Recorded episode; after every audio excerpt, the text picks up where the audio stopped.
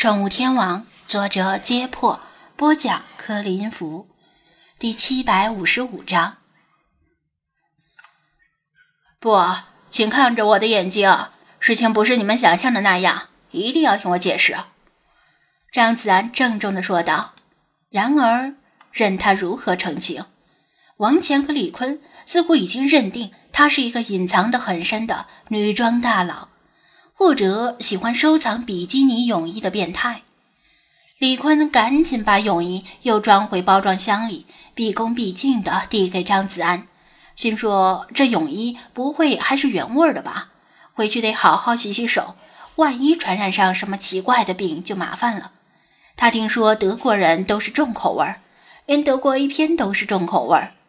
师尊去了一趟德国，还真没白去，口味儿。也重得一言难尽呐。张子安面对李坤递过来的比基尼泳衣，进退两难。要怪，只怪为什么几波快递全赶在今天送过来了？就算他不接，恐怕也会被认为是掩耳盗铃。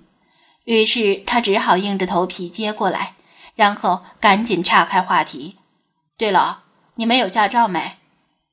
驾照有啊。去年暑假的时候刚考的，我们俩一起去驾校报的名，也一起考的试呢。他们一怔，不知道张子安为何有此一问。张子安点头：“那好吧，这几天我准备去买辆车，大部分时间要由你们来开。”买车？他们一听，骤然激动起来。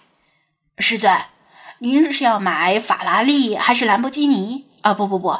这两种车配不上师尊您的逼格，肯定是要买布加迪威龙。对呀，师尊，想不到我们有生之年也能摸摸布加迪威龙的方向盘了。我们家有亲戚过年刚结的婚，找朋友借的奥迪 A 八当婚车，听说给了车主一千块钱的红包。那如果用布加迪威龙当婚车，怎么着也得给一万块钱的红包吧？你傻！布加迪威龙当婚车至少十万起，你还别还价。他们你一言我一语，沉浸在驾驶布加迪威龙走上人生巅峰的美好畅想中。张子安冷脸看着他们，牙缝里蹦出几个字：“布加迪你妹！你们出钱呐？当然是买性能高、超耐操、巨能装、文艺范儿的。”五菱神光 S，他们依然不死心。师尊，您是不是打算买辆布加迪威龙，然后在车尾贴上五菱神光 S 的标志？听说现在流行这么装逼。开水族馆没一辆属于自己的运输车是不行的，无论是水族箱还是各种水族设备都非常的沉重，就算是水族生物本身需要。连水一起运输，又沉又占地方，光靠借车是不行的。靠以前那样用三轮车拉，效率太低，所以买车就要提上日程了。张子安也很想买法拉利，买兰博基尼，说不定还能在 4S 店被销售看不起，然后上演装逼打脸的经典剧情。有了豪车，泡妹子也不在话下。至于布加迪威龙，就算了。那个连想都不敢想，但问题是买不起呀，而且这些跑车拉不了货，根本不实用，所以也只是想想罢了。既然以实用为主，那既能载人又能拉货，容积大且超省油，翻山越岭如履平地的五菱神光自然成为首选。王乾和李坤见他真的要买五菱神光，不禁深感失望。张子安又向他们打听了一下附近建材市场的位置，准备去定制一批水族箱，留下他们给手抄网贴编号。他自己先回到宠物店里，正好鲁依云也把送礼者的名单打印出来，他就一手拿着名单，一手拿着比基尼包装盒回到楼上。派全神贯注地在电脑前打字，甚至没有听到他的脚步声。浴室里传来哗哗吸水的声音，他走进去一看，原来世华正泡在浴缸里，兴致勃勃地在水面上把玩小黄鸭玩具。他一手捏着一只小黄鸭，一会儿让他们两个互啄，一会儿让他们相亲相爱，嘴里还叽里咕噜的给他们配音，玩得不亦乐乎。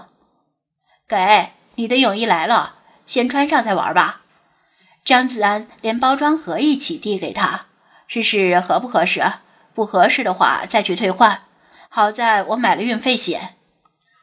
世华恋恋不舍地松开小黄鸭，拎出泳衣，好奇地打量着。这衣服怎么穿呢？别问我啊，你自己琢磨，我也不知道。张子安刚被误会是女装大佬，目前正处在敏感期。